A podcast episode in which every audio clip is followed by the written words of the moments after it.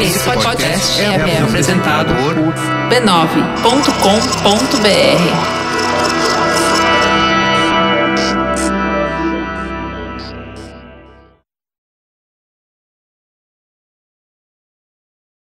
No episódio da semana do Tecnicalidade, Zenfone 6 lançado, Zombie Load revelado e PC dobrável apresentado.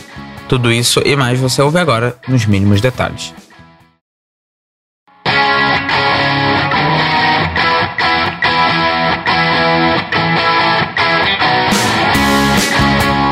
Olá, seja muito bem-vindo ao Tecnicalidade, tecnologia nos mínimos detalhes. Meu nome é Rodrigo Gonzalez e hoje eu tô aqui em mais um episódio solo do Tecnicalidade. É isso aí, mais um episódio em que eu estou sozinho. É um podcast, mas novamente outro podcast. Daqui a pouco a gente vai ter que ter uma vinheta para os podcasts aqui do Tecnicalidade. Se o Pedro conseguir fazer uma vinheta, vai aparecer aqui. Podcast. E eu não sei se vai aparecer mesmo, mas se apareceu, eu espero que sim. Uh, você acabou de ouvir a vinheta do podcast, o novo podcast aqui da família B9. Falando na família B9, eu tenho certeza que você vai gostar de algum episódio de algum podcast da família B9. Então vai lá em b9.com.br barra podcast, que você vai conseguir ouvir toda a família e encontrar alguma coisa que você goste, que você acha bacana. Além, claro, do Tecnicalidade que você já gosta muito, que já acompanha aqui toda semana, eu tenho toda certeza disso. Pronto, então, sem mais delongas, eu quero que esse seja um episódio também, de novo, curtinho, um episódio bacana, só para vocês poderem estar tá a par das notícias da semana. Vamos nessa.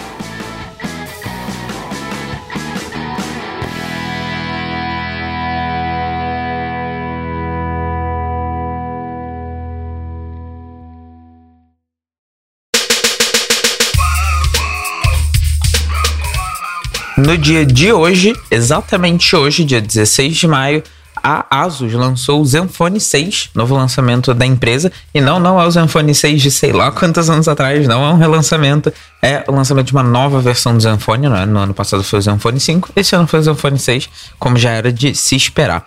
As especificações são um Snapdragon 855, 6 ou 8 GB de RAM, 64, 128 ou 256 GB de armazenamento, tela de 6.4 polegadas Full HD Plus IPS, tá? Não é uma tela AMOLED e não tem notch, então é bem bacana, eu vou explicar como é que eles fizeram isso já já. Uma bateria de 5.000 mAh e o celular tem apenas duas câmeras, uma câmera de 48 megapixels e f 1.79 e outra de 13 megapixels que é ultra wide, não tem uma especificação ao certo de abertura. Ele já vem com o Android 9 Pie, com atualização garantida para os futuros Android Q, que é o que vai ser lançado esse ano, e o Android R no ano que vem. E o bacana é que ele tem uma entrada de 3.5mm, uma entrada de fone de ouvido. É totalmente aleatório né? essa especificação, entre aspas, mas é bacana que esteja aparecendo porque tanto celular tá tirando, não é? É interessante ver que ainda existem alguns fabricantes que estão trazendo essa, esse pedaço, né, de, de. Não sei, não sei nem como explicar. É, eu, eu, a entrada de fone de ouvido, que eu tenho certeza que muita gente ainda aprecia em celulares, não é? Uh, o mais interessante desse celular é, como eu falei, que ele só tem duas câmeras e essas duas câmeras são tanto a frontal como a câmera traseira, né? Então, não são duas câmeras uma para cada lado, são duas câmeras traseiras que tem um mecanismo de giratório, de girar, não é? Não é um mecanismo de giratório, é um mecanismo de girar, é, para você conseguir usar essas câmeras como uma câmera frontal, né? Então é bacana que é um processo muito parecido com o Galaxy A50, A50 ou qualquer coisa assim, que ele gira a câmera mas ele não gira no mesmo eixo, não é? Tipo, ele pega. Na verdade, ele gira no mesmo eixo, mas ele não. Ele meio que levanta a câmera, ao invés de flipar a câmera, não é? De virar a câmera efetivamente, ele levanta a câmera, se eu me faço perceber. Vou deixar link aqui no post para vocês darem uma olhada nas imagens, mas basicamente é uma câmera que ela fica encostada no corpo do, do celular quando ela tá atrás, e quando você quer tirar uma foto com as câmeras frontais, né, entre aspas, com uma selfie, ela gira para cima para voltar para aparecer, virar para você, né? Então é bacana que tem esse mecanismo. E é legal que acaba tendo algumas funcionalidades que são um bocado diferentes, né? Que eu achei até um pouquinho interessantes. Eu queria saber a opinião de vocês aqui nos comentários do post ou também em tecnicalidade.b9.com.br lá no nosso e-mail, também no Twitter, arroba tecnicalidade. Diz para mim o que, que você vai achar disso aqui que eu vou, que eu vou comentar agora. Como a câmera fica no motor, né? Uh, e como ela fica. Você consegue mexer ela ali e rodar quase que 90 graus, né? Uh, você consegue usar 90 graus não, acho que é até 180 graus. Pronto.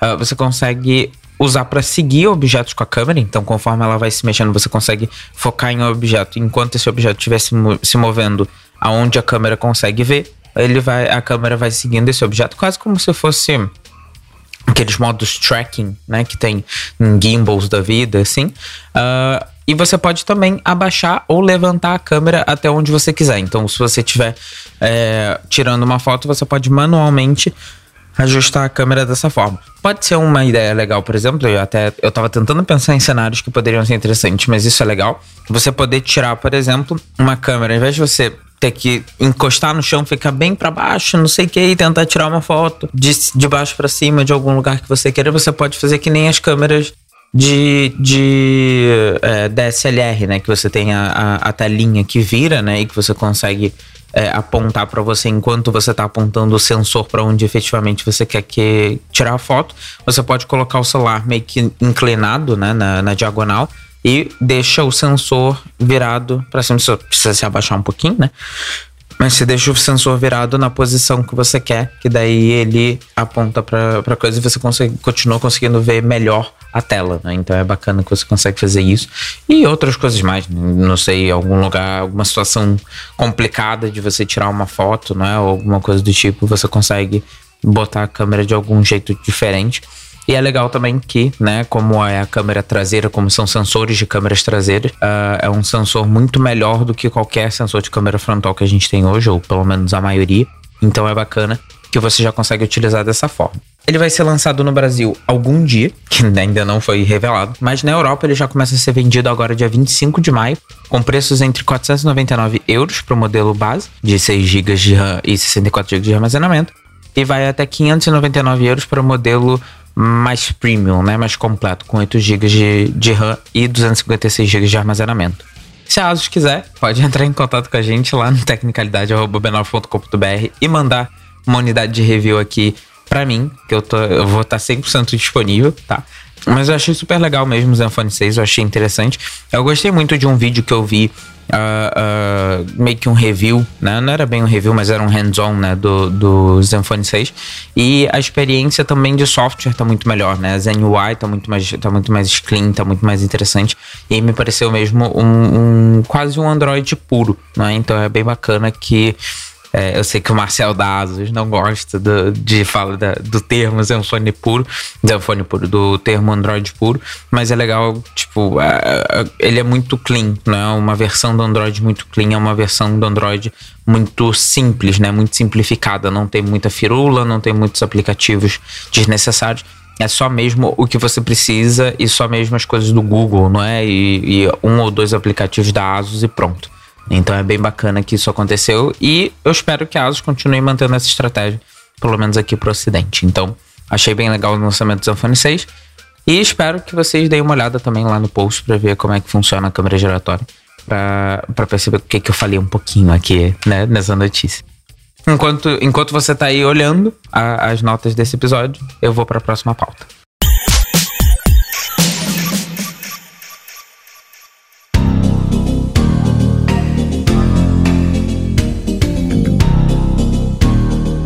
Agora a Intel tá aí mais uma vez na mira dos hackers, não é? Porque a Intel teve mais um problema, os processadores da Intel tiveram mais um problema. É, a gente já teve o Spectre e o, Mac, e o, Meltdown já há algum tempo atrás, né? Acho que já faz até mais de ano. E agora a gente voltou a ter problemas, né? É, com os processadores da Intel. A gente teve a, a falha que foi descoberta dessa vez foi carinhosamente apelidada de Zombie Load, tá? Então ela não é tão grave quanto um, um Spectre Meltdown porque ela é mais difícil de ser explorada, tá? Então a pessoa que quer explorar, né, o hacker que quer explorar essa falha, precisa efetivamente rodar um código malicioso direto na máquina do usuário. Então é mais difícil de você conseguir fazer isso do que um Spectre ou Meltdown, mas ainda assim é uma falha, né, que precisa ser corrigida. A falha é diretamente ligada ao processo de especulação que o processador faz para agilizar as tarefas, tentando prever qual é o resultado da próxima tarefa que ele precisa executar.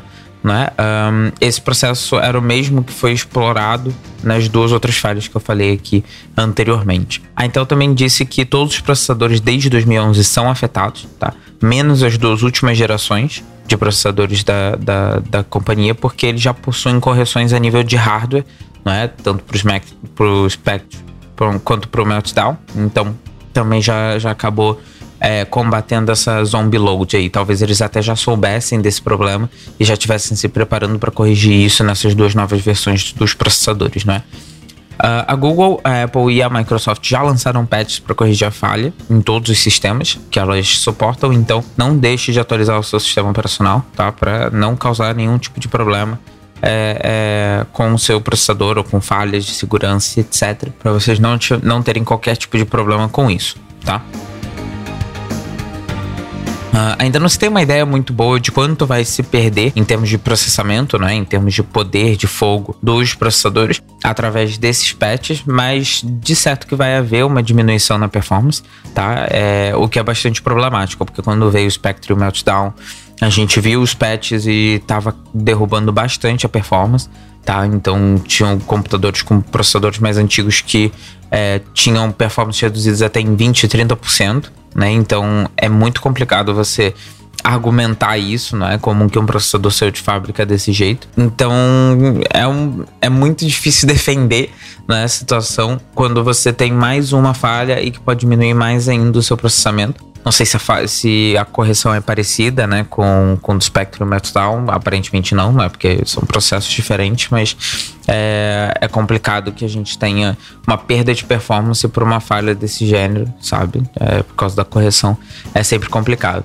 E eu fico me perguntando agora até quando a gente ainda vai ter esse tipo de problema, não é? Aparentemente a Intel já conseguiu corrigir as falhas na arquitetura, mas também até onde a gente sabe, não é? Porque desde 2011 a gente não tinha a menor ideia que tinham essas falhas, e aí há pouco tempo atrás descobriram o Spectrum Meltdown, e aí agora todo mundo desde 2011 é afetado.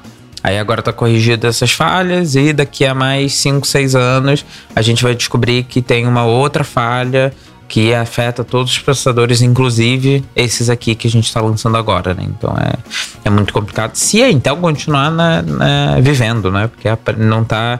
Ela não anda muito bem das pernas em nenhum sentido, né? Então uh, tá bem complicado de confiar na Intel e tá bem complicado ter algum tipo de esperança de que, que as situações vão mudar, mas a gente espera, né? A gente continua tentando aí ter algum pinguinho de esperança na mesma é, para torcer e torcer para que esse tipo de situação não se torne mais recorrente ainda.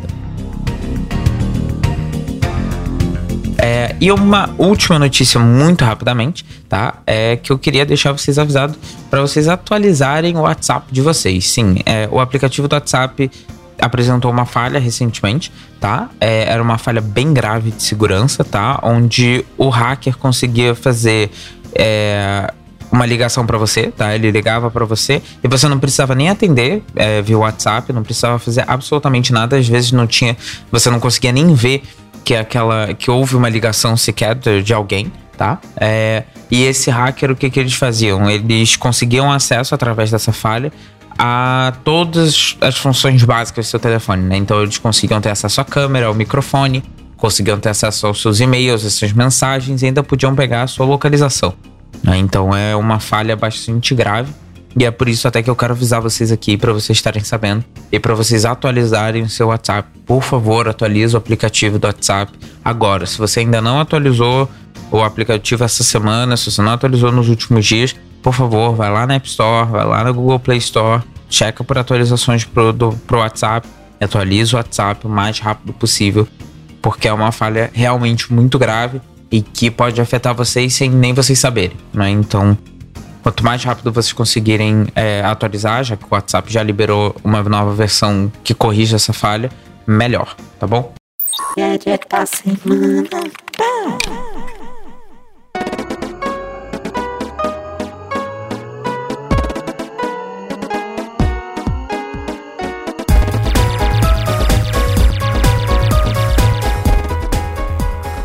Então vamos para o gadget dessa semana. E esse gadget é um computador dobrável, tá? É um computador dobrável da Lenovo. É bem bacana esse esse computador, tá? É na verdade até um protótipo, né? então é engraçado que é um protótipo, não é efetivamente um produto, não é uma coisa que está à venda nem nada disso. Mas é bacana que ele é o primeiro PC com tela dobrável do mundo, né? É bem legal que a gente já chegou nesse nível, né?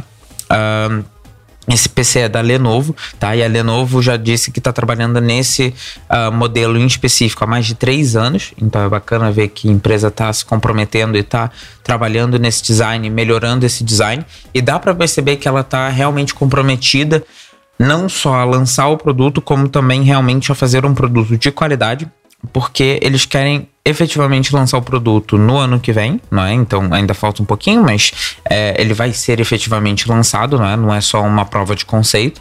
Mas eles querem ser agressivos mesmo, eles querem lançar isso é, dentro da linha ThinkPad X1, que é a linha mais premium da Lenovo. Né? Então, claramente, eles vão estar tá colocando o target aqui bem alto para a galera que vai utilizar esse tipo de, de PC. Né?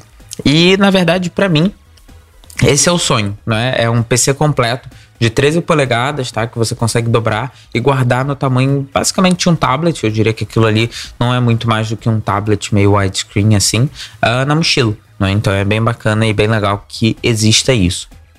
E é interessante ver como isso chegou tão rápido, não é? Porque a, a, Samsung já fabricou aí o Galaxy Fold, né? Já tivemos problemas e já tivemos muita coisa que começou a ser lançada com Fold, Fold, Fold, Fold, Fold. E agora a gente começou a, a, a ter também os PCs dobráveis. Daqui a pouco vai ter outra fabricante que vai começar a lançar e mais uma, e mais uma. A gente vai começar a ver cada vez mais esse tipo de, de de dispositivo no mercado.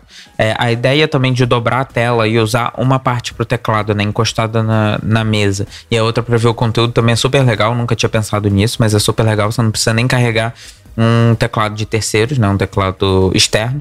Claro que é meio problemático se você né, tem que teclar na, na, tela, na tela mesmo e tal, né? Tem que tocar na tela e tudo mais para escrever.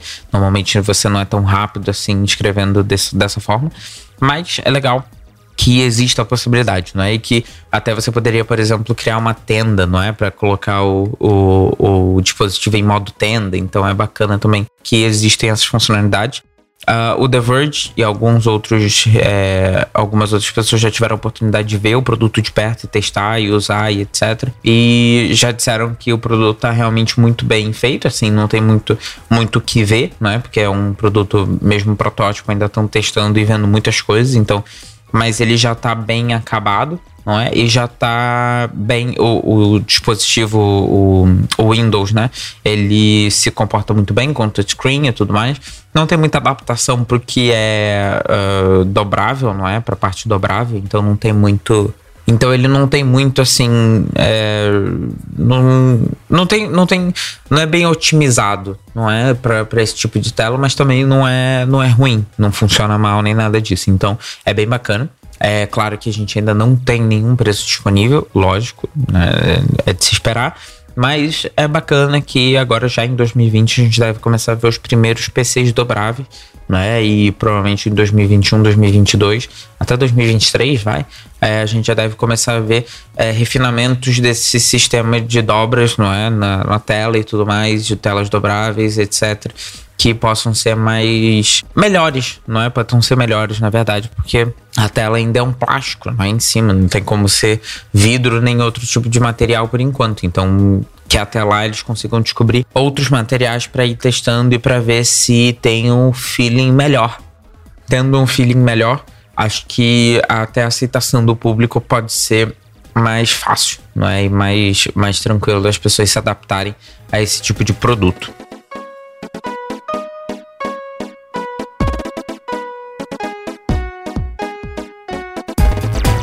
Então é isso, pessoal. Esse episódio realmente foi super curtinho. Adorei que eu consegui fazer isso.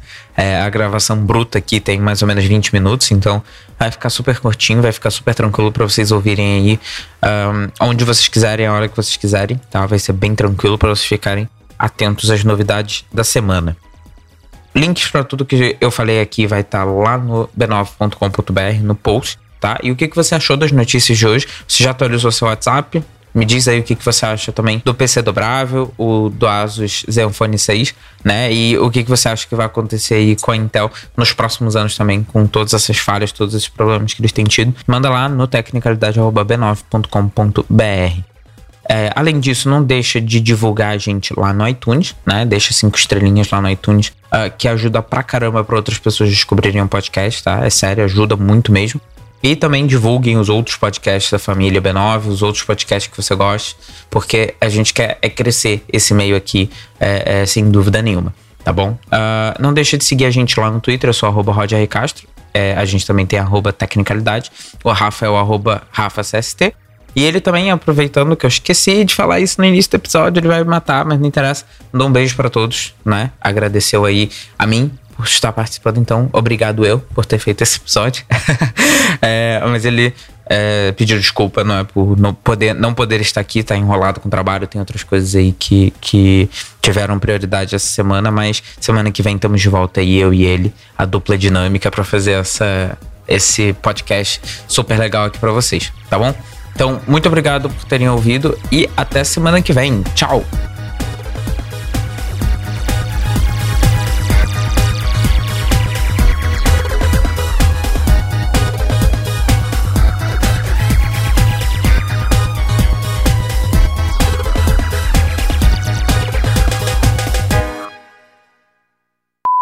Pedrito. Eu vou botar uma palma pra você. Eu sei que eu não preciso, mas eu vou botar uma palma pra você porque, porque eu gosto de você, Pedro. Deixa eu só ajeitar aqui. Pedrito, muito obrigado por tudo. Sei que você deve estar ouvindo até agora. Então, beijo, um abraço e até semana que vem.